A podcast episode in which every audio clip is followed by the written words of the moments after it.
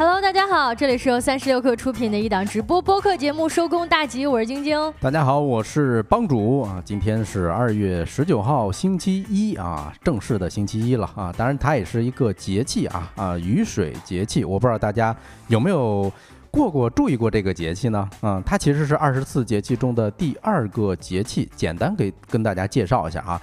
呃，为什么叫雨水呢？因为这个时候气温回升，冰雪融化，天上有雨，地上有流水，水活万物，所以称为雨水啊。而且有一句话说啊，雨水落，万物生。当雨水节气来临之后，小草抽出嫩芽，呈现出一派欣欣向荣的景象。在这个节气期间呢，人们以各种方式祈求未来的生活顺遂安康。民间还有什么接寿啊、回娘屋等习俗。嗯，其实呢，因为雨水是第二个节气嘛，第一个节气就是立春。立春啊，二月四号的时候，立春已经过了。呃，就是。就是之前那个，我从就是东北开车回到北京的时候，哎，就发现其实这个，尤其越往南走啊，越发现这个树上面都有些泛绿了，感觉就是春天一个脚步越来越近了。对我印象中，你之前还提到过，说回老家的时候，感觉很多地方都已经化冻了，是吧？嗯。哎，确实啊，你看老祖宗他们总总结的这个规律特别到位啊，呃，确实是说这个气温回升，冰雪融化啊。当然，在这个雨水呃这节气期间呢，也有一些呃养生需要注意的地方哈。嗯，晶晶可以给我们简单介绍一下。呃，一般呢，其实每到节气的时候呢，大家都可以针对性的，比如说吃一些这个适宜的食物呀，以及对自己进行一些养生滋补方面的安排。而雨水这个节气过后呢，气温整体走势是逐步回升的，但是呢，仍然会伴随着有雨雪天气以及零下的温度出现。虽然说天气是逐渐变暖了的，但是过早的脱掉冬装还是有些操之过急。所谓这个春捂秋冻嘛，来到了春天。天大家还是要多多的注意保暖，尤其是春季健身的时候呢，以不出汗或者微微出汗是最好的啊，不要进行一些过度这个激烈或者说大汗淋漓的运动，这样的话容易消耗津液，损伤阳气，容易感染风寒。嗯，老祖宗的智慧还是要听一听的啊。包括我这段时间其实嗓子一直疼啊，立春之后啊，一直处于肿痛呃肿痛的这么一个状态。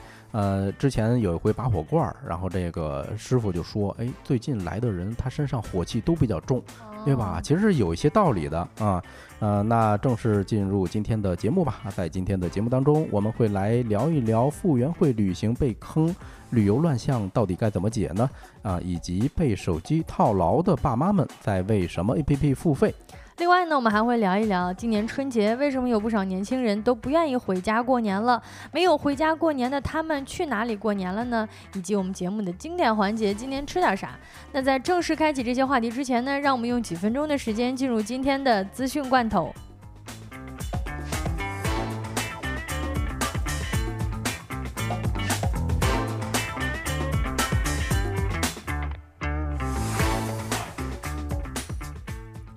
好的，欢迎回来啊！我看我们的老朋友刘同说嗓子疼加一是吧？我印象中前两天汪小苗也在我们的社群中啊说在发烧感冒啊，大家真最近真的要注意一些了。好，那看今天的第一条快讯啊，马斯克证实特斯拉一年前就可以生成类似 Sora 的逼真视频，但训练数据有限。OpenAI 发布了令人惊叹的文生视频模型 Sora 之后，特斯拉的 CEO 马斯克透露，特斯拉已经能够生成具有精确物理原理的真实世界视频，大概已经一年了。虽然产出并不是特别令人印象深刻，但马斯克认为这一步的发展潜力，嗯，还是有的啊。他解释说，嗯，目前所有训练数据都是来自汽车，所有它看起来，呃，所以它看起来就像特斯拉的一个视频啊。尽管有一个动态生成的世界，马斯克表示。愿意将训练数据扩展到特斯拉汽车以外，但还没有进行其他的视频训练。啊，当特斯拉有闲置的能力的时候，可以这么做。嗯，不愧是营销大师啊，这这一步他也要插这么一脚。来看一下今天资讯罐头的第二条消息啊，关于奢侈品牌 LV 的。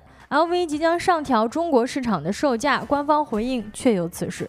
有消息称，路易威登在二月十九号呢上调了部分产品在中国市场的售价，平均涨幅呢在百分之六左右。而 LV 官方的客服人员表示呢，目前 LV 部分的产品确实有调整的，线上以及线下呢均是同步。更新的。更新之后呢，它的中号手袋从二点零五万元涨到了二点一五万元，而其他品类的产品有不同程度的上涨。具体呢，以官方的售价为准。根据 LV 集团二零二三年的财报显示，如果单看营收占比呢，亚洲地区仍然是 LVMH 最大的一个消费市场，包括中国在内的亚洲地区贡献了最高的营收，二百六十七点零七亿欧元，占集团营收的百分之三十一。哎，怎么说呢？反正看到这条新闻的时候啊，哎，对我来说是毫无影响，是吧？毕竟不是它的受众群体。哎，如果买过 LV 的朋友呢，可以跟我们分享一下啊，呃，涨价对咱们到底有没有什么影响呢？好看下一条消息。苹果据悉将面临五亿欧元的欧盟罚款啊，事关与 Spotify 的纠纷。苹果公司被指在其平台打压 Spotify 等音乐流媒体竞争对手，引发了监管机构的调查，并是将因此呃面临欧盟近五亿欧元的罚款，大概是五点三九亿美元。知情人士称，欧盟监管机构认定苹果违反了竞争规则，因为它阻止音乐服务竞争对手告知用户在 App Store 之外有更便宜的购买方式。并将处以以上的罚款。有报道称，从2022年起，苹果开始允许 Spotify 与其他音乐串流服务提供用户上网注册订阅的服务，以此来绕过苹果多达百分之三十的抽成。但是 Spotify 强烈回应啊，说到22年6月为止，苹果在 App Store 上的限制与规定仍旧在。只是表面上看起来有所变化而已。嗯，来看一下资讯罐头今天的最后一条消息，关于全国铁路运输旅客人次的。近日预计发送了旅客一千三百七十万人次，加开列车一千五百零三列。中国铁路返程客流呢持续高位，二月十八号全国铁路发送旅客一千五百六十点八万人次，连续四天超过一千五百万人次，运输呢安全平稳有序。二月十九号，也就是正月初十的。今天呢，全国铁路预计发送旅客一千三百七十万人次，安排加开旅客列车一千五百零三辆。国铁集团客运部负责人表示，探亲、旅游、学生、务工等客流叠加，出行需求那是相当旺盛的。为了应对高峰呢，铁路部门增加了热门方向以及区段运力的投放，加强服务保障。同时呢，提醒旅客注意天气变化，合理安排出行，并严格按照车票到发站乘车，共同。维护良好的乘车秩序。以上资讯整理自凤凰科技、中证网、新浪财经以及澎湃新闻。稍后回来进入我们的“说来话不长”。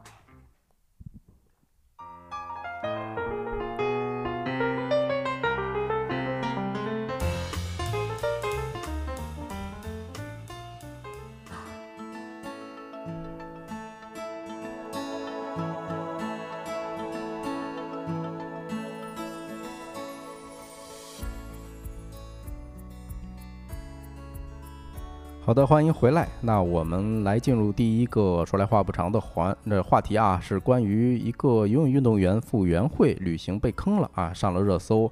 呃，我其实我挺好奇的啊，一到春节的时候，总有这种旅游的乱象新闻爆出来，哎，咱也不知道是怎么回事儿。嗯，先带大家复盘一下这两个消息吧。首先就是傅园慧，他是二月十七号这个九点多的时候啊，嗯，在长白山附近发博求助，说，哎，咱们包了车，但是现在被勒索了。当时我看到这俩字的时候，心里一咯噔。哎，我说这这这年头还有人来绑票吗？是吧？对，呃，为什么呢勒索呢？他说是半路加钱让买票啊，如果不同意呢，就不开车了，咋办啊？要不要报警？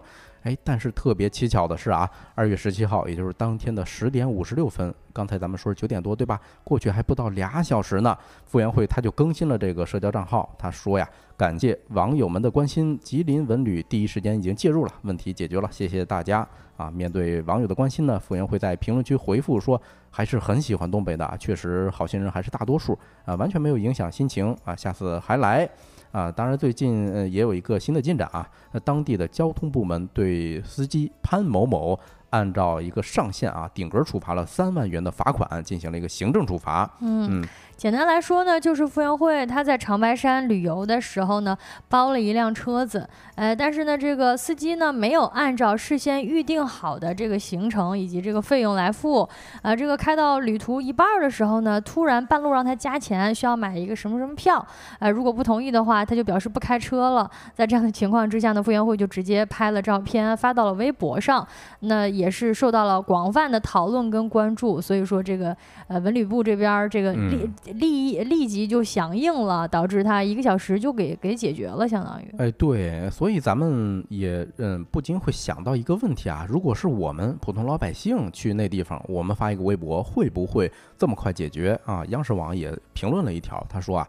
傅园慧的遭遇不是什么新鲜事儿，呃，不同的是，傅园慧不是普通的游客，他凭借强大的名人效应迅速解决了问题。但是在背后，大家一个共同的追问是：如果勒索的不是傅园慧呢？啊，不止如此，紧接着还有一系列的问题。光天化日之下，谁给司机这样的胆量啊？这个是个个案呢，还是普遍的现象？为什么总是被动应付，不能主动出击呢？啊，问题交给文旅部门去作答。啊，其实呢，嗯，在他发布发布评论之后没多久，就有一个新闻爆出来了，说确实啊，有普通游客碰见了同样的事儿，但是一直在维权中，到现在都没有解决。啊，简单也跟大家介绍一下吧。嗯，是广州的刘先生啊，他是一月二十五号的时候，也是在这个长白山景区，呃，包车嘛，私家车，这个司机中途要加价啊，然后呢，他向有关部门投诉之后，到现在都没有解决。哦，所以似乎是说，这种在当地这个包私家车，呃，遇到加价，甚至可以说是这个普遍存在的一个情况，啊，只不过呢，之前这个普通的游客，呃，当时遇到了这样的情况，投诉了之后，却始终没有得到解决。嗯，可以这么说嘛，但。普不普遍，咱现在不太好下定论。但是有一点哈，就是说这两件事加在一起，至少给我提了一醒，是吧？如果我去长白山旅游，呃，因为我真的很想去那地方，嗯，那我还要不要选择包车，包个私家车？嗯，总之不是个案哈。对，呃，至少得长个心眼儿，是吧？呃，那其实除了咱们刚才分享的这个在长白山景区包车这件事儿啊，这两天还发生了一件在丽江的一所新闻。哎，我看了之后啊，真是感觉。匪夷所思，哎，我们公屏上这张照片啊，已经能显示出来一些问题了啊。就是根据凤凰网的这个视频截图啊，二月十六号的时候，在云南丽江，有一个网友在爆料啊，说这个没有，因为没有按照导游的要求去买一个呃这个五万块钱的手镯，结果一家人被导游给赶下大巴了。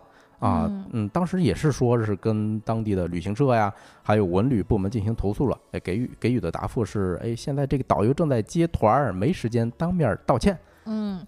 就是说，咱们这个放眼望去啊，旅行啊，这个上到东北，下到云南西南部，也出现了类似的情况啊，甚至呢有过之而无不及。对，就是云南丽江，大家都很熟悉了，是一个非常热门的旅游景点，而且这个地方商业也是相对来说比较这个比较繁华的一个地方了。但是呃，参加了旅游团，然后这个导游还是会要求强行的这种强制买卖一些手镯，哎，说说说是当地的这个玉器哈。我之前去云南旅游的时候，也类似遇到过这个买银器啊，或者是买银首饰，也有类似的情况，但是好像没有这么严重。呃，不过时至这个二零二四年二月份，还有这样的情况发生，确实令人挺难以想象的。呃，对啊，你看巧不巧，咱们评论区老朋友 LX 啊发了个定位，就在丽江啊，不知道你有没有听说这件事儿啊，或者有没有遇到过这样的事儿啊？其实，在官方通报里头还有一段描述啊，是直接被骂上热搜了。刚才咱们不是说嘛，他官方回复的时候有一个叫。哎，导游正在接团，没时间来当面道歉，是吧？那个已经上过一回热搜了。其实还有一个被骂成热搜的啊，就是在呃官方通告里头啊，说二月十三号上午，导游张某和旅游团到束河古镇一个珠宝店，没有发生强制购物。哎，这是一个点儿哈。呃，另外一个呢，就是说期间导游张某按照旅行社的要求，没有征得游客书面的同意呢，就委托其他旅行社呃包价旅游合同啊，提出为田某，也就是咱们的这个游客啊，一行五人换车，双方发生分歧。哎，这是什么意思呢？呃，其实就是说，哎，你不是不买这玉器吗？行，我不强制你买，但是你不能上我的车了啊，我给你换辆车。嗯。这个等于就是说，本来一开始跟预定的行程完全不同，就本来就跟着团一起走，然后你买不买其实是随你自便嘛。对。啊，但是当他表示说自己拒绝购买的时候呢，导游都给他进行了一个特殊的处理。嗯，就嗯，你必须给我换个车，是吧？所以，所以我在想啊，呃，如果不买手镯就强制换一辆车，你说这算不算强制购物？是不是有点跟官方的通告里头啊有点冲突，或者说打脸了？他有点钻空子的嫌疑。有对，有点钻空子了啊。所以在这儿我也想问问大家一个问题，就是大家有没有经历过旅游被坑的事儿？晶晶有经历过吗？哎，我其实都不太知道这个旅游被坑要怎嗯。么定义它，因为我其实这个自由行比较多，哦，呃，但是少数的几次，比如说像云南啊，像这个西藏啊这嗯。些地方，跟旅游团儿的时候，也确确实实遇到过类似的这种，就是呃，就是也不能说是强势了，就是嗯。本来报团儿的时候就已经呃标注好了，已经本来就是诉求就是找一个无购物的团，但嗯实际上呢，它当中还是会给你安插很多这个不可逃避的、不可避免的一些需要购物的场景。嗯，看来其实是不嗯比较普遍普遍的哈。其实我上大学那会儿啊，在某地啊，因为为了避避嫌啊，咱就不提名字了。连着被坑了两次，嗯啊，第一次呢就是在茶马古道，哎，你看我一说，其实有一点儿这个标志性东西。对，但其实茶马古道好几个省都有啊，啊嗯那就是当时在茶马古道怎么就在这条道上，哎，至对于具体在哪儿呢，我啊们没说。没说没说啊，没在哪个城市咱不说啊，嗯呃，当时骑了会儿马，然后下马之后呢，就有一个马夫就引导牵着马呀，那嗯你没办法是吧？你嗯就只能跟人家说，哎，你往这儿走。下来之后，就必经之路上有一个屋子，然后你进去，你就发现坐着一个大师，啊，大师上来就给你算命，算完之后说，哎，这是给你父母祈福的啊，你看着给点钱吧。那这哪能不给啊？对呀，所以我、嗯我当时我就是哎，真的很纠结。你说不给吧，这个好像显得咱没孝心。对，或者好像嗯咱这个祈福就不要了，这是谁会不要这个好福气、好祝福呢？呃对呀、但是我要是给我心里头真不痛快啊！你说我嗯从马上一下来，就有人引导我，哎，从必经之路上必须来你这儿算一命，嗯，是吧？？呃，所以呃体验特别不好。哎，第二天也是在这个城市啊，是在一个湖上，哎，坐嗯船遇到了一个托儿，那个托儿就跟我呃跟我说，还有另外一个搭子一个小伙伴说，哎，这儿有玛卡啊，啊，哎呦，好像这个说出来这个称呼又 更定位了，是哎不是？更定位了啊产哪儿塔玛卡就那么地儿，那几地儿啊，反正就是说，哎，这东西对老人身体特别好，哎，那我就跟我的旅游搭子说买点儿吧，是吧？那，问多少钱，对方说十五块，不呃不贵啊，不贵可以买，是？吧？是挺呃挺挺便宜的。嗯，结果我们买完之后，人家都给磨成粉了，说嗯十五块钱一克，哦，所以当时我俩穷学生嘛，都要崩溃了都。套路了，这个纯套路啊！一个人花了一千三，另外一个花了一千八。天哪，但是我当时我就非常生气嘛，我就要报警。哎，结果他们也也可能觉得，哎，这事儿对他们没有好处，是吧？你你俩学穷学生就你真的就是警察来了，可能也给不出钱，嗯，所以就把我们放走了。嗯，但这俩事儿啊，真是加起来之后，让我对那个地方多少是有一些这种怎么说呢，提防之心的。哦，嗯这听起来就是纯粹的是旅游被坑的一个，有点类似早年间我们其实提到像雪乡啊，嗯，有点这种霸王条款的感觉。啊，对啊，其实你看刚才提了一个雪乡，对吧？我印象中还有呃地方，比如说天价的大虾，是吧？很多地方都会有这种旅游的乱象，所以我就嗯想不明白了啊。你说踏踏踏踏实实的挣钱不好吗？为什么每隔一段时间啊，哎，一到春节就有类似的新闻给爆出来？嗯，可能是因为春节大家出去玩的人比较多吧。嗯呃，有可能啊。但是今天呢，我也是查了一些资料，哎，我觉得大家说的是很有道理的。首先呢，就是说这个旅游资源越独特的地方啊，它往往不缺游客。所以它没有什么动力去改变，是吧？嗯，你比如说，哎，咱刚才这新闻里头提到的丽江，或者说这个长白山，还有之前老上热搜的海南，当然这嗯些地方啊，这些年呃也是有些改观的哈。嗯哎，不得不说这些地方，哎呦，自然资源真是好啊，很漂亮，风景特别好，所以他们就不太容易有这种动力去改变。如果我的游客我不改变，还络绎不绝，那我没必要去花那个功夫，对吧？啊，就特别像我呃，在今年春节这个自驾回呃北京的时候啊，这个路上遇到很多服务区，东西是真难吃啊。但是你不得不说，那些摊档门口是很火爆，嗯啊，因为人家不缺顾客，对吧？你开累了，你必须来服务站就这个服务区休息一下，是吧？所以能框一个是一个啊，这是第一个方面哈。啊，第二个方面呢，我觉得啊，可能是地方文旅处罚不到位了。知乎上就有一个律师就想不明白，说你看这事儿，要不就是违法违规的利润太大，对吧？诱惑太大，让他去冒着这种犯法的危险去去去坑坑这个游客；要不呢，就是他违法违规的处罚力度太低，就是他犯法的这种怎么说呢？付出的成本是比较小的。那你比如说，呃，在我们刚才提到的新闻里头啊，是要求买玉镯子，对吧？一个玉镯子上万块钱，哦，就利润非常高啊！比起这处处罚呢，其实处罚这个几万块，甚至宁愿挨着这个处罚的风嗯险，来去铤而走险的去搞这种呃强制性的买卖。对，你看当时是多少？是罚了两万块钱是吧？嗯，扣了三个月，暂扣三呃导游证三个月。其实这个啊。啊，几乎也就是打个麻将的事儿，他就把这钱就给交出去了。对，你看人家那个一个镯子本来就五万块钱呢，你你这罚款才两万块钱。哎，对啊，有过这种强买强卖啊，律师提了一个建议，说如果有过强买强卖或者威胁呃导这个游客的导游呢，还有旅行社，你就直接摘牌儿，是吧？你无证经营的导游、旅行社，直接就定性为非法经营罪啊，这个可能会力度会更好一些。当然也有些这个朋友他觉得这还是不太够啊？为啥呢？因为你公司吊销一个业务许可证，对吧？人家再改头换面，换个马甲儿，照样出来去开门迎客。嗯啊，而且其实说到具体的这种细节上面，我觉得导游本人实际上是没有这么大的权利跟这么大的野心的。嗯，说白了，这个还是遵循旅行社的一个规定，比如老板跟老板之间的这个洽谈，比如说跟这个首饰城啊，跟这个珠宝城之间，他们有一些这个提成。对于导游本人呢，我觉得可能可能他做不了那么大的主。嗯，对，有道理啊。就是其实我在想这件事，就是为什么他们导游会帮着旅行社一起做？人家可能是挣晚饭钱，对吧？啊，而且之前我联想到一个新闻哈。呃，之前不是丽江上过一次这种呃负面嘛，这种大的热搜，当时是联合整治了多少几十家旅行社。但是你看几年过去之后，好像这事儿还有。对，他们还是有空子可以钻。对，其实聊到这儿，我特别特别感慨啊，我是觉得人家哈尔滨文旅是真不错啊，哈尔滨该火啊。为什么这么说呢？你看哈尔滨真的旅游资源也是特别好的，是吧？也很独特，也是有雪景啊之类的，对南方的小土豆们是特别有吸引力。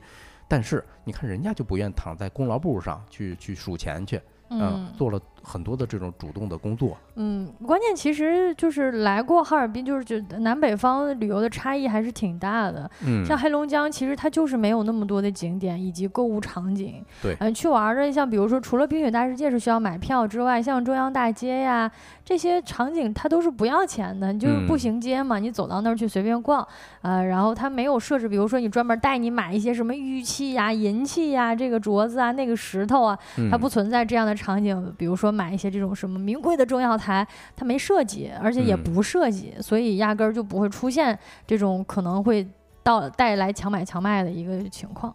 对你，嗯，所以说你看哈尔滨文旅啊，人家从上到下都是嗯铁了心的要服务好游客，那说明是真想把旅游业做好，对吧？哎，这种精神我觉得是非常非常可贵的啊，就是说家底儿本身就厚，然后还愿意做很多的功课啊。另外我也想起来淄博文旅之前说过的一句话，说谁要敢砸了咱们淄博旅游的锅，我就砸他的碗。大家可能还有一些印象是吧？当时为了招来顾客，人家还把这什么政府大院免费停车都给供出去了。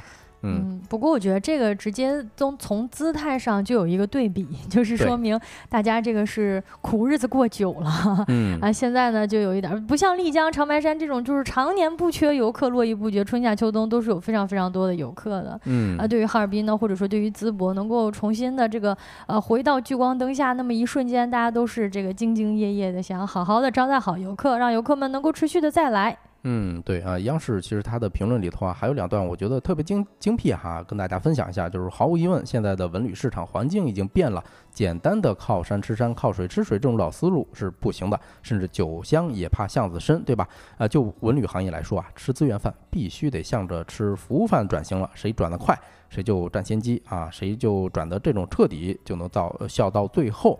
呃，最后呢，也跟大家呃说一句吧，就是互联网其实它是有记忆的啊，只要犯过错，可能啊就会被消费者惦记很久很久啊。一个城市它少数人的这种呃负面的做法，其实是给你所在的整个城市抹黑了。那这个话题咱们就分享到这儿，下一个话题跟大家聊一聊被手机套牢的爸妈们。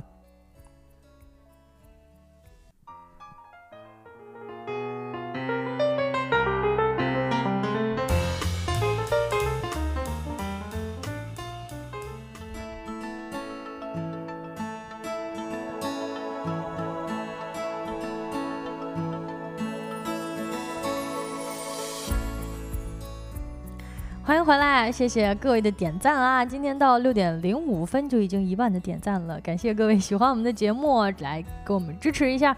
那这个说来话不长，第二个话题呢，跟大家一起来聊一聊这个，不知道有多少朋友有类似的感受，就是春节回家的时候，发现有网瘾的可不止我们呢啊！这个爸爸妈妈，甚至爷爷奶奶、姥姥姥爷们也都在盯着手机刷手机呢。啊，对，尤其是长辈都已经戴上老花镜了，但是你回去之后，真是你你就感觉啊，特别像咱呃咱以前挨训的时候，你就看着一桌子这种这种网瘾老年啊，就低着头在在呃不是干饭，在玩手机。哎，是我之前，而且呢，就是你就会发现这个家里面啊，呃，想着的这个设备，电子设备那是多了去了。那个电视在那儿响着，但是也没人看啊。对，这个一一一个人手里捧着一个手机，都在那儿刷着自己的视频，刷着自己的内容，或者就是听着什么外放的什么说书的。哎。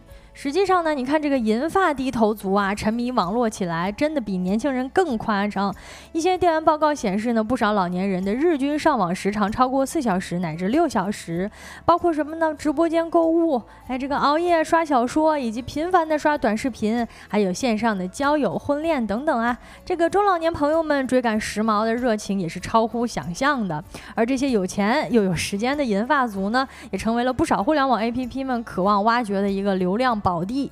嗯呃，我突然想起来一件事儿哈，就是以前挖菜，呃，叫什么抢菜那个游戏刚兴起的时候，很多爷爷奶奶对种菜，反正是有那种小游戏。嗯，我的菜永远是被家里头的偷菜哈。哎，这个这个银发一群被他们给抢了的。是这样啊，那这个话题呢，我们就一起来聊一聊，说被手机套牢的爸爸妈妈们，这个银发一族们，他们都在用着什么样的 APP？呃，如果大家都刷手机，刷这个手机似乎还有一些呃这个不同的啊。有一个新的世界的大门，来一起在这个话题里打开。呃，这个内容呢，来自于剁椒 Spicy 的春节返乡故事会啊，其中呢采访到了不少人啊。这个首先举一个例子是，这个过年回家的阿关发现自己的妈妈呢，在家里边多了非常多的乐器啊，甚至这个春联呀也是妈妈们写的，开始学书法了，呃，学的也有模有样的。在被问到是怎么学的的时候呢，就被安利了一个当红炸子鸡 APP，叫做红松。哎，这个红松 APP 呢，想必年轻人们朋友们可能不太了解。啊，十个里边得有九个都是有点懵的。但是呢，家里边有上岁数的爸妈们，尤其是退休的这个有业余爱好的、爱学习的老年人朋友们，可谓是人手一个。哎，这个平台呢，定位就是服务退休人群的兴趣生活。哎呦，我我最近真是集中感受到了人生或者说这个生活的这种参差啊！就是你看每个人群他都有一些固定的东西，咱完全都没见过。按理说我们是互联网用户，哎，但是你说的这个东西啊，我就是那个懵的啊，完全听都没听说过。是，而且其实呢，人家这个可以说是老年朋友们都非常了解。哎，当你表示说这个我不知道的时候，人说你这手机白玩了，对吧？你平时上网上那么久，连红松都不知道是吗？呃，我们直播间。公屏上呢，就是这个红松首页发现页的一个这个画像了哈，呃，打开脸映入眼帘的呢，就是各种各样的直播课程，那其中包括像声乐呀、书法呀、瑜伽呀、乐器呀、舞蹈啊、绘画呀这些常见的兴趣。那除了这些常见的内容之外啊，甚至还有一些比较独特有趣的，像这个文化一栏，还有教面相学的，哎，这等于是就是有这个会看面相的老师在线上教你如何相面啊，手工一栏。呢还有像什么奶油胶呀，以及超轻粘土课程，呃，是比一些传统的这些手工课程更加丰富的。棋牌类呢，除了围棋、象棋啊，还有什么德州扑克呀、掼蛋也是一样的会教。啊，对，我看这新闻里头提到有些东西，我呃我见都没见过啊。说什么不光是书法，还有什么葫芦丝，还有非洲鼓，也是在这地方学的啊。还这还有一个网友，他的妈妈呀，还在这个 A P P 上买了什么陶笛。哎呦，陶笛长啥样啊？我都没见过啊，还准备找一老师说啊。嗯，而且呢，这个花钱花的也不少，毕竟是上课嘛哈。这个网友的妈妈呢，就给他呃放出了自己这个小班排课的一个列表，那是一连串的付费记录呀。八课时的什么手指。技巧呀，正确吹奏低音呀，什么复颤音训练呀，都是不同课时的啊，甚至就是这个一个乐器都有各种各样的细节的训练。平均每个小班课呢，收费是一百三十块钱到两百七十块钱不等。而光是葫芦丝一项呢，目前的课时费便超过了七百五十块钱。哎呦，这个不少啊！你说课时费七百五十块钱，但咱不太清楚里头包几节课是吧？啊，但是你想一想，这个银发人群现在是越来越多。那他招收一个班得，得挣不少呢。按照这个网友呢，他说他自己妈妈的这个吹葫芦丝的同学，那一个班就有七八十人，而像什么剪纸课呢，那就更火热了，一个班就能有几百号人。大家在这个软件内部呢听讲，然后呢还建立了一个同学群，微信群，呃，在这个群里面呢会随时把这个练习作业发给老师。但是呢，他这个整体的，这比如说直播呀，比如说打赏啊、报课呀，以及这个跟老师联络呢，还主要是通过红松这个 APP。嗯，听起来是一个特别完整的闭环。哎，你知道让我想起来一个在中东创业的 APP 啊，具体名字我都忘了。据说啊，上面的活跃用户可能就那一部分人啊，但是他那一部分人呢，可能是那些中东土豪，是吧？也是基本上月流水能大几百万。你像人家这个 APP，咱没听说过，不要紧啊。但是人家的目标用户全在上边，是吧？老年人、银发群体。哎，而且乍一听呢，听起来这应该是一个知识付费类的 APP，其实不尽然。除此之外呢，还是一个非常。重重要的社交平台，除了课程呢，这个红松上面的社区也非常符合这有知一代的老年朋友们。像他这个社区里边设置的今日热搜的话题当中，就是大家一起聊聊闲篇儿哈，比如说最喜欢的经典歌曲、童年回忆，哎，要不要去养老院呀？啊，会不会坚持锻炼健身等等的话题一字排开。那热门讨论点赞人数动辄就超过二十万。除了知识呢，社交也显然是这里这个非常补。啊，非常补齐银发群体当中很重要的一环。嗯，不光说是知识，我听下来啊，人家好像还提供很多的这种。这叫什么情绪价值是吧？比如说，哎，他们老年人共同的记忆，我觉得这一点是特别特别了不起的。嗯，所以就凭借着这么一套故事啊，成立不到两年，红松就收获了超过两千万的用户，还在二零二二年呢拿到了亿元级的这个 A 加轮的融资啊，以及多个资本的领投。哎，可以说这个拿捏住银发群体，拿捏住银发经济，哎，一定会有很多的故事可以讲。那除了这个线上爱学习的朋友们呢，啊，这个中老年。人还有不少都沉迷网文啊，比如说这个过年一起聚在聊天的时候呢，就会发现有不少这个中老年朋友在沉迷小说，尤其是看网文、看爽文，那可太上瘾了。对，哎，睡觉的时候也在看，吃饭的时候也在看，做家务的时候呢，那就要听书啦。这刚才帮主也提到了，尤其是春节期间没什么事儿干的时候，就是这件事儿吧，他还是乍一听或者说的这个有读书的在旁边放着的话，还是有一种这个在学习的感觉，好像有点正事儿的感觉。对你说起来这网人网文啊，我是真觉得你没办法抵抵挡它的这种魅力啊。包括我前一段时间我在某音上啊刷到了一个这个语音版的，其实就是网文的这种翻译啊，到这个语音，我听着听着它就跳出来一个链接让我下载。哎，我还真给下载了那个网文小说，嗯啊，这两天我还真有点沉迷进去。别说咱们了啊，我记得之前那个某知名女明星，这个钱海璐，她在上节目的时候，就是她那个手机一掏出来，她就不小心会点开，因为她平时习惯了自己在家做家务呀，比如说这个早上没起床的时候，就会放一些网文。哎，那这个大家看的网文分类呢，其实也跟我们年轻朋友们看的差不多啊，比如说分男频啊跟女频啊，像男频呢就是什么这个成王称霸啊王。王侯将相，哎，像什么官场文学呀、隋唐演义呀，甚至黑道往事等等内容，哎，都是这个男性朋友比较喜欢看的。啊，女性朋友们呢，无论什么年龄段，什么这个霸道总裁呀，哎以及一些细腻的情感类内容，那也都是相当受欢迎的了。哎，只不过呢，稍微有一点点不同的是，好像中老年朋友们不太会为网文内容付费啊，因为对他们来说，这个还是一个休闲娱乐的方式嘛。嗯，呃，特别能理解啊，所有设置说让付费的这。这种哎，对老年人来讲都是不可行的啊，反而是那种哎，你让我看几十秒的广告，这个我能接受，跟咱们年轻人不太一样哈。反而是说，比如说我要是每天打卡，或者我每天阅读，能够领红包大奖，这个反而能够更加吸引大家一起不停的这个用这个软件哈。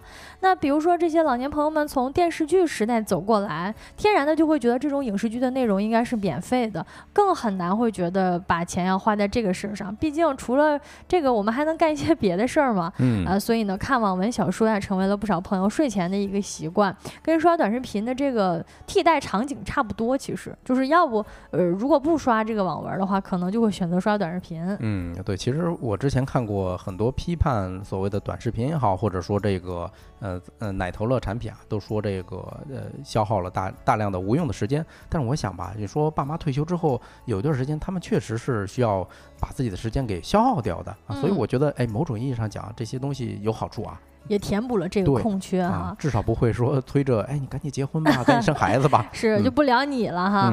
大家还是各自有关注的东西。呃，看提到直播间呢，其实也发现这个银发一族们，他们直播间关注的这些当红的炸子鸡们，也跟我们的节目当中常常聊到的那些直播间的主角不太一样啊。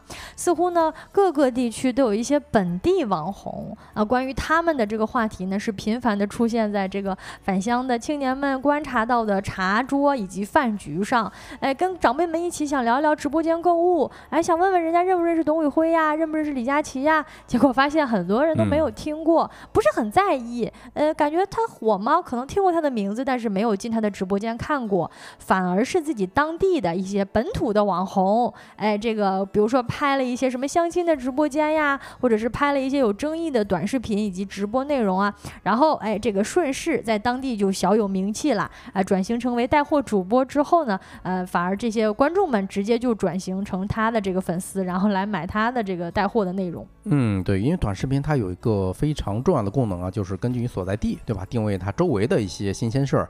我印象中，我身边就有一个啊，他大姑啊就在老家，每天拍一段自己去广场舞上跳的，嗯，结果人家也十万粉丝了。那你说好像嗯没有听说是挣钱的事儿，但是人家哎玩着玩着就成了一个小网红了。哎，是，呃，还是根据不同的地域属性的特点以及当地人的这个喜好呢，就会发现原来这个爸爸妈妈的网络世界其实跟我们不太一样，也有自成一派的一个独特。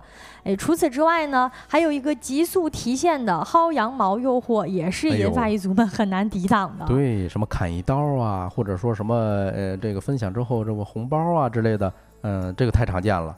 嗯，呃，这个春节期间呢，家族群里面就有不少的这些求助信息，每天都不间断的涌出。比如说什么差两个元宝就可以提现了，哎，互帮互助，我还差一位用户，哎，但是呢，仔仔细仔仔细细一看呢，就会发现又是那个某多多的拉新招式，在银发一族之间卷土重来了。嗯，对，或呃，之前还有一个 A P P 特别火，叫趣头条，我不知道大家有没有听说过哈？它当时起的时候啊，真是靠咱们这个第一三三五线城市的叔叔阿姨或者说爷爷奶奶，靠他们给火起来的。啊，就是不断的，就是说你来参加我的任务是吧？阅读，然后就是完成我的任务了，我给你返现。是，那对于他们来说呢，可能就是更多的需要拉新啊，比如说找人嘛。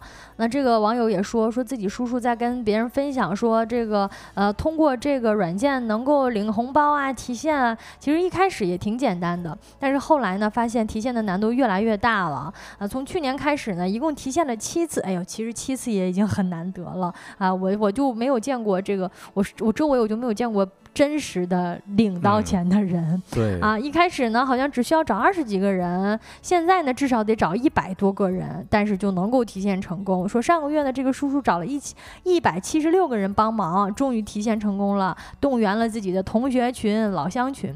不过这个呢对于赋闲在家的中老年群体们似乎也不是很难。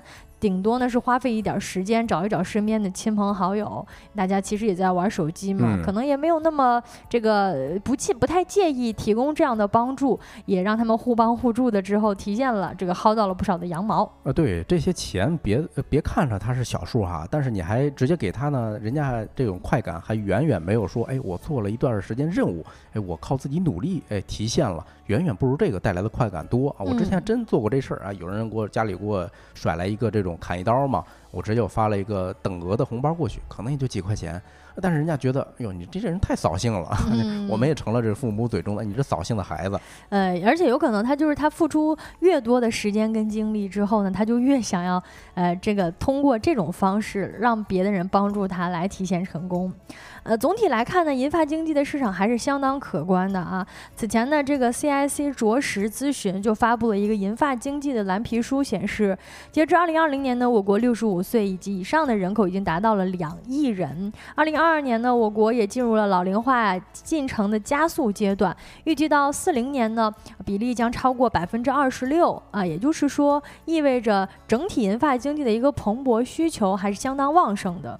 嗯，其实你呃除了数据之外，光咱们从感知上也能感受到所谓银发经济的蓬勃需求啊。你新一世代的这种老人呢，人家是经历了整个中国社会高速发展的这几十年啊，在我看啊，说是。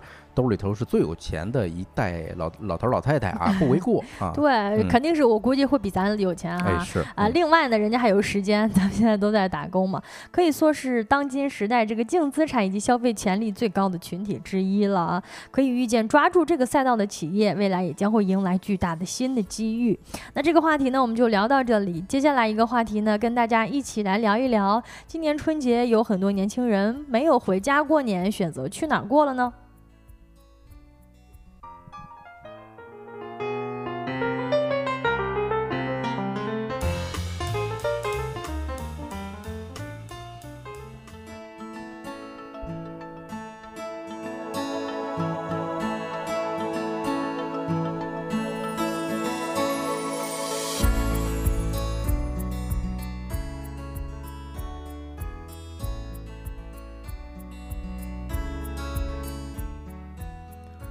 好的，呃，那第三个话题，咱们来聊一种比较新的春节的生活方式吧。啊，先问大家一个问题啊，大家有没有见过身边不回家的这种例子？过年不回家？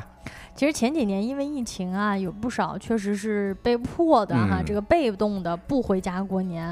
然后我就观察到有不少朋友他们都凑在一起过年，感觉也非常热闹。嗯，特别特别爽啊！用我一个朋友的话来讲，哎，因为这个朋友他今年就没有过年回家啊。我公屏上可以看到啊，这是某一个社交平台上面的一些求搭子的这种帖子截图啊。也我这朋友也是在小某书上看到了一个类似的帖子啊，说什么招募留守北京的朋友一块儿过。年，哎，人家怎么做呢？说三四十个陌生的朋友啊，就是完全陌生，组团儿在京郊的一个民宿跨年啊，然后在里头干嘛呢？唱 K、包饺子啊，吃火锅、看春晚，然后呢，群主还表演了一个跳科目三啊，完事之后，人家还一起放烟花啊，然后第二天起来呢，初一还一起去红螺寺拜了一下。呃，可以说啊，成年之后是前所未有的这么热闹的一个跨年，听起来就感觉是开了一个特别大的 party 那种感觉啊。啊，对，一模一样啊。其实是后来我还问他呢，说你这感觉怎么样，体验如何？结果这哥们儿说特别爽。前所未有的爽啊！你看啊，这是他的原话，所以搞得我也特别想尝试一下啊。其实很久之前，我身边就有类似的例子了。呃，有一些同学他比较独立嘛，像我一个高中的同班同学，上了大学之后啊，基本上就不回家过年了啊。那几年，人家在春节期间呢，经常发朋友圈，说什么去西藏了、云南了等等，就是反正弄得我挺羡慕的哈。嗯，而且人家其实出去旅游呢，还好像就是，尤其是这种出境游的朋友哈，他们不用赶咱们春运的这个高峰，而且出国呢就会发现这个档口其实似乎人好像也并没有那么多。我身边就有朋友这带着家人一起出国旅游，哎，然后旅游过年，其实旅游过年也是这几年特别流行的一个是这个方式了。嗯，对，可以说呀，就是它已经形成一个比较风潮的这么一个东西了啊。那我们下来，呃，接下来聊一聊，就是为什么现在很多年轻人他不想回家过年了，是吧？嗯，包括咱们公屏上投的这张图啊，我当时看到之后挺心酸的。这张图讲的是什么呢？说一个人过年，出租屋有我全部的东西，但家里没有。啊，反正嗯，咱光从这句话上大概啊也能嗯了解到啊，要不就是家里头什么嗯，比如说无话不谈的一些小朋友啊，现在已经没话可说了，对吧？你从小玩到大，结果现在呢，哎呦，这这个你回去之后很陌生，感觉这地方啊，或者说你回去之后感受不到家人的关爱，哎，没有什么归属感。嗯，其实刚才这个是这个网友朋友啊，他说的还是挺具象的，就是他自己的东西呢都留在了自己这个小小的出租屋里，呃，回到家里呢，其实没有什么属于自己的东西，可能是因为自己这个，比如说包括离家这个读书啊，然后工作呀，年头有些久了，家里面没有什么自己的东西，这也是。挺常见的，我们现在回到家里也会发现家里边确实没啥咱的东西了。嗯，而且这几年，嗯，其实也不是这几年了，感觉有些年头了，大家讨论的都是，哎，年味儿淡了，是吧？因为物质生活已经提高了嘛。你比如说咱小时候啊，我印象特别深，过年的时候才穿几件好衣裳，是吧？吃几顿大餐。但是现在咱们日常就就能接触到这些东西啊。另外呢，就是说年的符号啊或者仪式感比较弱了。咱打个比方吧，最重要的春晚，呃，是不是越看的人越来越少了？啊，确实有数据在佐证啊。呃，这几个原因加起来，可以说让大家期待呃变少了一点儿啊。另外呢，有一个媒体呃搜狐旗下的极昼工作室，他采访了几个案例，很有代表性，简单跟大家分享一下吧。啊，第一个朋友呢，就是二十九岁的陈默啊，他说只有一个诉求啊，回老家。为什么现在不愿回老家呢？啊，说在老家呢，永远看不完一个完整的春晚啊。他的需求还挺怪的啊，就我就想坐电视机跟前儿，完完整整的看完一场春晚。啊，它意意味着做好呃过好了一个年，一听就是一个北方人。听说听说南方朋友好像都不太看春晚啊。嗯，呃，这个话题呢聊到说不少年轻人好像都没有回家过年，不知道现在正在听我们节目的听友朋友们有多少朋友有选择这个自己独立在外过一个极简的新年的呢？嗯，刚才聊到的这个朋友呢，他说这个好像回家似乎没有办法过，呃，这个安安分分、安安心心的这个守在电视旁边看一场春晚，原因呢是因为。因为必须自己作为小辈儿啊，要在厨房啊，以及这个里屋外屋的来回忙活啊，不是不能很放松，常常会错过一些节目。呃，对我来说呢，我也觉得这个看春晚还是挺重要的啊。看春晚是春节相当大的一个项目了。对，除此之外啊，他说被支配的恐惧还来自哪儿呢？来自于总结发言。哎呦，我觉得这个确实很尬，尤其是对很多比较哀的这种小孩儿，好可怕，是吧？山东朋友吧，这个应该是。对，说除夕下午四点钟，哎，他们家族照例在酒店聚餐，哦呦，哎，然后一个大桌子，按嗯按资排辈儿，说做好之后挨个发言。是吧？内容包括但不限于年终总结，还有新年计划，而且还会被镜头记录下来。哦呦，这等于是家族内部的一个年终述职汇报啊！哎，真是，你说有时候咱在工作单位里头都不一定碰见这事儿啊。所以这个年轻人二十九岁的陈默，他是很不愿意回家的啊。好像正好是今年说是怎么，他应该是做呃做一个宠物这个饲养这一块的。然后说，哎呦，这个过年我们这太忙，所以人家借着理由就不回去了。嗯。听起来，我一首先是咱不知道，如果过年回家啊还要这个，呃，按辈分依次的发言，哎，不仅呢要总结一下自己过去一年干了什么事儿，还要分享一下自己的新年计划，想想这事压力都挺大的。对啊，另外一个采访对象呢是一个二十四岁的湖南姑娘啊，说因为嗯父母离婚了嘛，重组家庭之后，嗯大家就很少见面了，跟父母从小她就是跟着爷爷奶奶长大，对吧？一到过年的时候，大家围着烤呃这个围着炉子烤火。啊，是他关于年最真的记忆啊。呃，那个时候就是爷爷奶奶在世的时候啊，即便是在火车上站十四个小时，哎，也得回家过年。这我觉得是有些盼头的。嗯，而且这个其实跟我们大家普遍的一个概念，就是觉得回家其实，呃，所谓这个回家过年，就是守在老人身边，一大家子一起过，还是过年一个比较重的仪式感。呃，对，啊，但是呢，他家的老人去世了啊，所以这位姑娘呢就失去了回家的理由啊，没有必要回家过年了，对吧？回去之后也是两头跑。他说有一年的除夕夜啊，嗯，这姑娘是在伯父家过的啊，正月的时候又跑到他母亲的新家里头。哎，你说到哪儿都看着都不太有归属感，尤其是一个小姑娘，对吧？所以还不如一个人在北京过呢。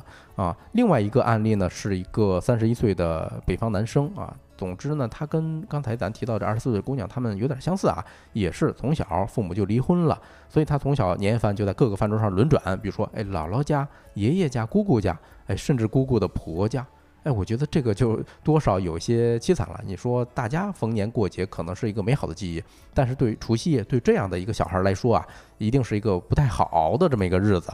嗯。就是对于这种重组家庭啊，小孩确实是好像常常会有这样的情况，就是呃，许多人印象当中的一个合家团圆的日子，对于他们来说呢，反而每天要奔奔波游走在不停的这个饭桌上，然后说着不一样的话。嗯，对，所以这男生说了一个，他印象中最深的场景是什么呢？有一年过年，他撒了一个谎，哎，他说要去谁谁谁家过年，但是哪儿都没去。呃，结果呢，去了一家网吧啊。他说特别感谢那家网吧还开着，所以我当时我我我看到这个消息的时候啊，多少心里头有些这个触动啊。因为有时候过年我也会去网吧，那个年轻的时候啊，过年咱也去过网吧。嗯嗯嗯，咱也举几个例子吧，就是说我们经历过或者看到过的一些这种例子。哎，这个晶晶有没有发现过身边有这样类似的一些事儿呢？呃，这个其实刚才我觉得我们提到了几个案例哈，包括我们直播间的听友雨薇也说，想起了自己心酸的童年，就是在童年时候呢，我们往往是身不由己的，然后这个呃，关于回家过年，甚至常常呢，这个是被大人安排着去到这儿啊，去到那儿拜年，啊，种种的这些繁文缛节，可能会让年轻一代这个呃辛苦工作了一年到头，会觉得有些累或者有些疲惫。嗯，对，嗯，尤其是咱们常年在一线城市。偶尔你回一趟老家的话，你会发现跟以前的小伙伴啊，很多话题聊不到一块儿啊。比如说去年我就是跟发小们聚了一回，哎，当天去了十几个人，坐一大桌哈，就我一个人不抽烟。你可以想象一下，哎，这个云雾缭绕的整个那环境，然后呢，我心里头很很乐呵，但是跟大家聊不到一块儿，没有什么共同话题啊，甚至跟别人互动的也都是，哎呦，人人家拍着我肩膀说。嗯，这么多年没见啊，如果在大街上，我都不敢认你了。真的吗？嗯，你是有多久没见？我感觉你应该也没有什么太大的变化吧。呃，有几个小伙伴确实是好些年没见了啊，差不多得有十年没见了啊。有个别的呢是呃隔个一年两年总能见上面儿。啊，这其实这也很好理解吧，因为大家的生活习惯呢，还有步调啊都不一样了，对吧？咱们在一线城市每天卷，但是对方呢在老家生活状态，人家可能是哎每天是这个老婆孩子热炕头，是吧？完全是很多东西都聊不到一起。嗯，大家的生活节奏可能不太一样，嗯，关注的事情也不太一样，呃，尤其是步入的人生阶段不一样，所以大家关注的点儿不同。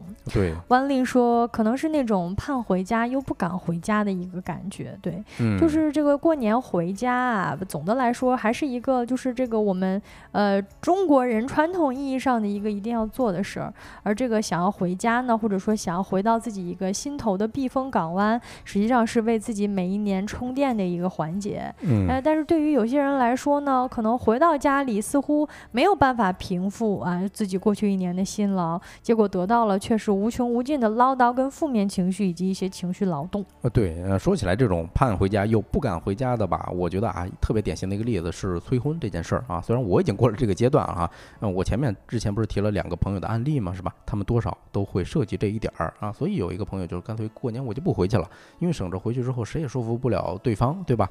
嗯，一般到头来都是无休止的车轱辘话啊。曾经一度我也经历过这个阶段啊，但是我发现结了婚之后吧，你要是过年回家的时候，尤其是亲戚朋友多的时候啊，你父母可能没咋说你，但是旁边的亲戚朋友就开始插话了，就开始说。那个没结婚的时候催你结婚，一旦结了婚之后呢，催你要孩子。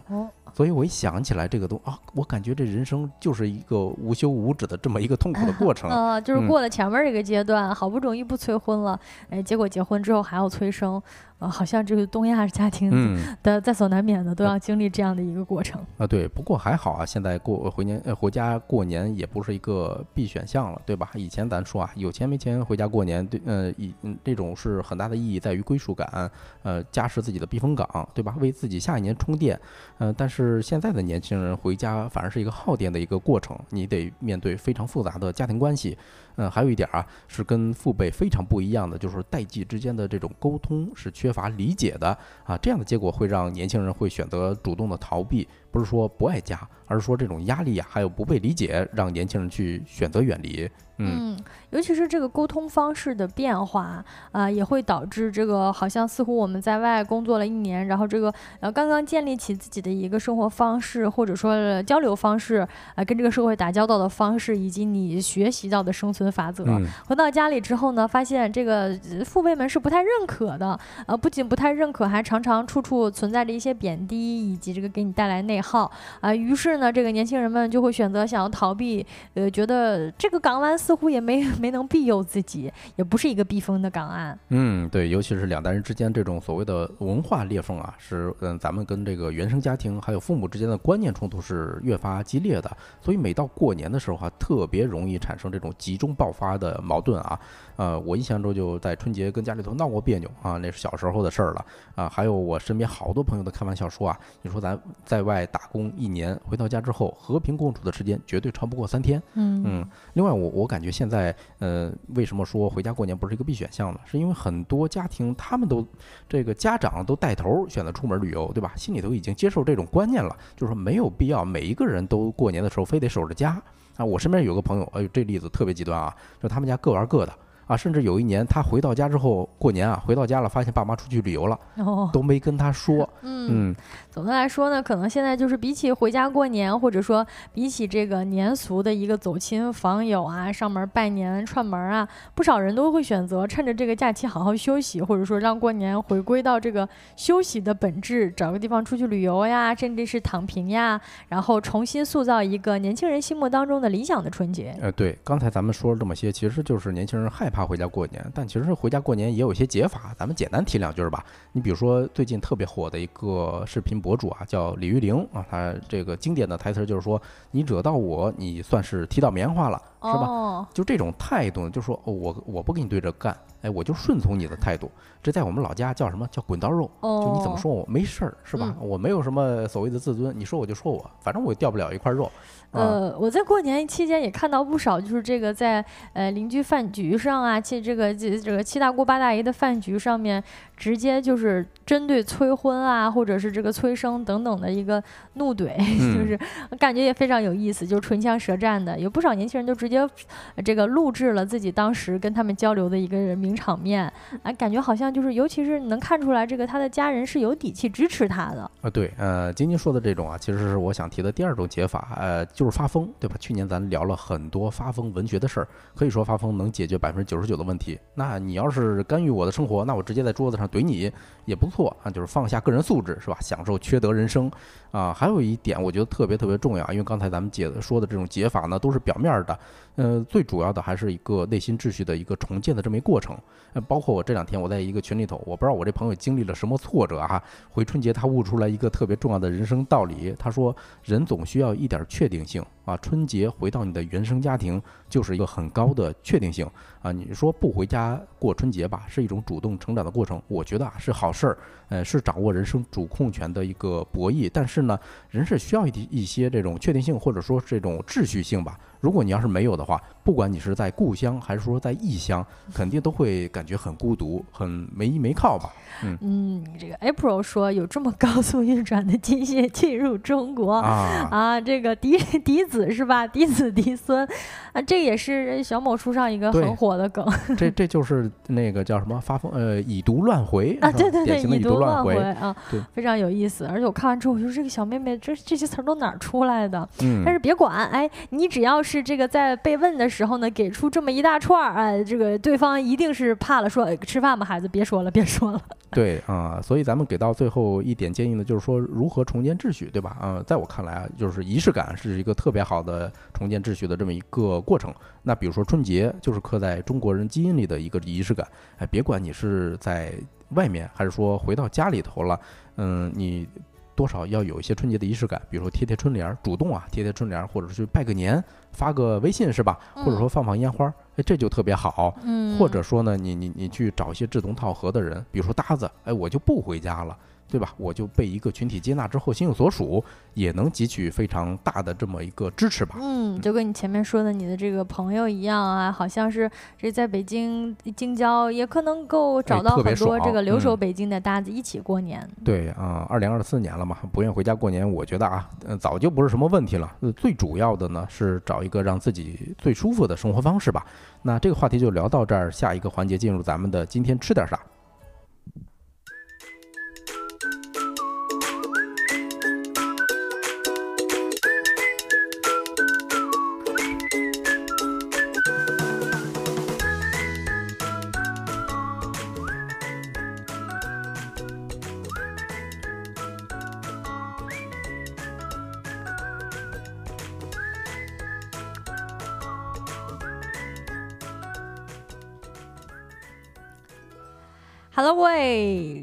收工大吉！今日推荐的一道美食呢是什么？哎，今天要讲一道东北特色的美食——锅包肉。哎呦，这个我是特别特别喜欢，包括在嗯北京所有的东北这个餐厅啊，我去了必点的一道菜，肯定是这个锅包肉。是啊，我就似乎就没有见过不爱吃锅包肉的人，很少有人不爱吃锅包肉，这确实是。嗯，但是锅包肉它也有一大特点，就是你每次吃呢吃不了两片儿。哎，是，我觉得这个很神奇啊，就是上来的时候，尤其要趁热，甚至烫嘴的时候，哎，吃特别爽。包括有一些锅包肉，它会把一些这个肥膘。呃炸进去啊，其实是肥肉，但是吃的时候满口流油，那时候我也很喜欢。怎么可能？那都是异端。呃锅包肉用的都是里脊，哪会有肥肉？啊，哎锅包那看来肉真是，那还得听东北人的介绍啊。呃，锅嗯包肉必须得用纯瘦肉啊！今天来讲一讲啊，呃，这两天我们这个全颂的美食呢，昨天帮主介绍了一个海南的名吃啊，这个是是鲜鲜鲜什么牛肉，哦，鲜沟牛肉，鲜沟啊牛肉啊，呃，这个我说一下，我过年回家这个必吃的一道美食呢，就是锅包肉了啊。作为东北的游子，或者说就是最拿得出手的这么一道美食，就是锅包肉。因为你其实其实讲讲什么这个酸菜白肉啊，或者是嗯血肠啊，有些人还是不太能吃的，或者是不太能接受啊。呃，这个呃锅包肉呢，其实做法也不能说它做法简单了呃，实际上呢，这个食材倒是非常简单。首先呢，就是猪里脊肉啊，切成这个三毫米的大片儿啊，然后呢，这个稍微抓盐呐、这个腌一下入个底味儿。嗯另外呢，就是水淀粉了，泡水淀粉，然后每一片里脊肉上面呢裹上水淀粉，下到油锅里来炸，炸两次，一般都是复炸两哦，次。对，嗯，这是一个厨房小技巧哈。一般是第一次的时候是为了定型，然后复炸它晾凉再炸一次，油温上升上去再炸一次的时候可以很脆。哎，对，对嗯这个让它更酥，然后这个水分再更炸透一些。最后呢，这个锅底要留油，再重新的把炸好的这个肉片儿啊，呃，放到锅里边儿，这个呃浇上这个烹汁儿啊，叫嗯糖醋汁儿。一般呢，这个我们的呃这个老式儿的做法呢，就是白醋和白糖。嗯，哎，然后里上面稍加一点儿这个酱油啊、让它调一个色，哎，另外加上一点儿香菜呀，加上葱丝儿以及这个胡萝卜丝儿，出锅就可以装盘了。哎，听起来是很简单，但是你知道，就是考验，因为它是一个油炸的菜，所以就是相当考验厨师的一个火候把握。所以我还挺好奇的，真的是在东北的时候，家家户户能自己做吗？哎，我觉得嗯这个太绝了。对，完全不行。对，呃，而且呢，这次回到这个我东北呢，我刚到黑龙江也发现，就是其实有这么一家老店啊，是这个锅包肉的创始人，他这个呃等于哎他后代开的一个门店啊。嗯，那锅包肉的一个历史来源呢也非常有意思，原名呢叫锅爆肉，起源于这个清朝末年，其实相当于它就一百多年的历史。对，并不是很久，也不是嗯一个正统的、说这个东北人世世代代都吃这个菜。它最初呢是哈尔滨道台府的府医杜学营的厨师郑兴文所创造的，也就是当时这个哈尔滨最高的这个行政机构的这个嗯御厨、啊，创作的一个菜。啊或者省委书记家里头的大厨。嗯，是啊，哈尔滨呢，在历史上就是一座融合的国际化都市了，东西方文化在这里交融，也影响着哈尔滨的政治、经济、建筑以及饮食诸多方面。而这道菜呢，之所以诞生，是为了迎合外国来宾的口味有关系。大家知道，北方菜，尤其是东北菜啊，这个咸口啊，啊、嗯尤其是又咸又浓郁的口味，实际上令很多外宾，尤其是俄罗斯人是吃着不太适应的。于是当时的这个道台府主厨呢，郑兴文几经思索，就把原本的这个咸鲜口味的焦烧肉片儿，这其实是一鲁菜了哈。嗯，改良成为了酸甜的口味儿，又把原来的配料呢换成了水果，当时呢就创造了这么一道新菜，这个让俄罗斯客人非常喜欢。对，俄罗斯人我印象中还真是，你去吃他们的餐厅的时候啊，比如说红菜汤，哎呦，或者说什么嗯罐焖牛肉，哎，都是酸甜酸甜口的。酸甜的啊哈，据说呢，呃还有一种说法，说这道菜的背后啊，还是一个爱情故事。哎，就其实当时呢，这个郑兴文他主厨他来创作这个菜的时候呢，一开始是给他家里的夫人，他家里夫人其嗯实是俄罗斯呦，哎，他在吃这个焦溜肉片的时候呢，焦烧肉片的时候，觉得这个太咸了，能不能给我做成酸甜的？哎，于是呢，后来这个为了招待俄罗斯客人的时候呢，尝试着创作了这么一道菜，哎，用急火快炒，然后呢，这起了这么一个菜名叫做锅爆肉。但是因为俄罗斯人发锅爆肉的这个音不太会发，所以时间一长呢，就演变成了锅包肉，而这一改呢，就使哈尔滨成为了锅包肉的一个起源地。啊，我看刘同说啊，听说东北三省的锅包肉各有不同，哎，我不知道晶晶有没有听说过说法啊？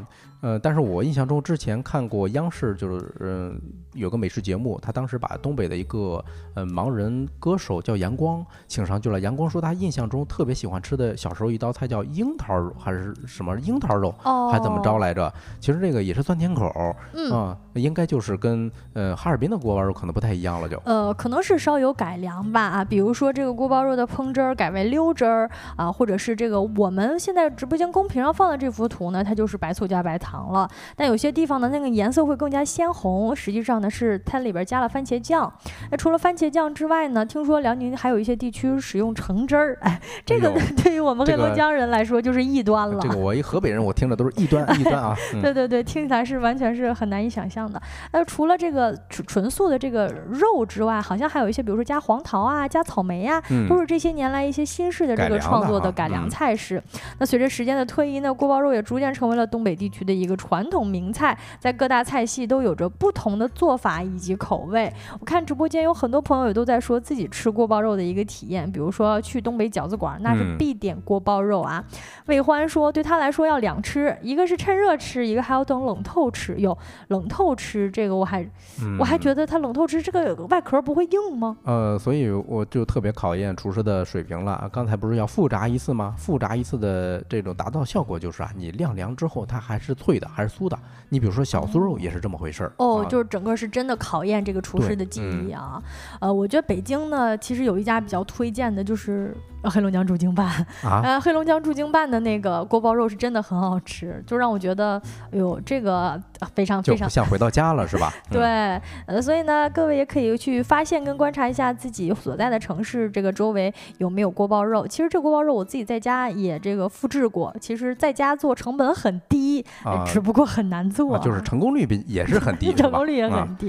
不过可以练一练嘛，大家可以如果做了的话，可以在我们听友群分享一下自己吃过的以。及做的这个照片，跟我们看看这个锅包肉做的像不像样。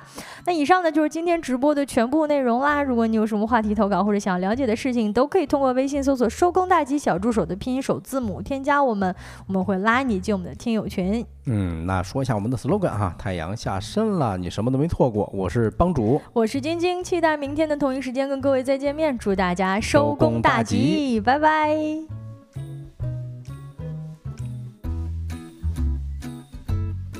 哎，上岸的咸鱼问黑龙江什么？黑龙江办，他说，对，驻京办餐厅。嗯啊，驻京办是北京的特别有特色的一个一系列餐厅吧，可以说。这个帮主首推的，就是各地的驻京办一定都没毛病。对，嗯，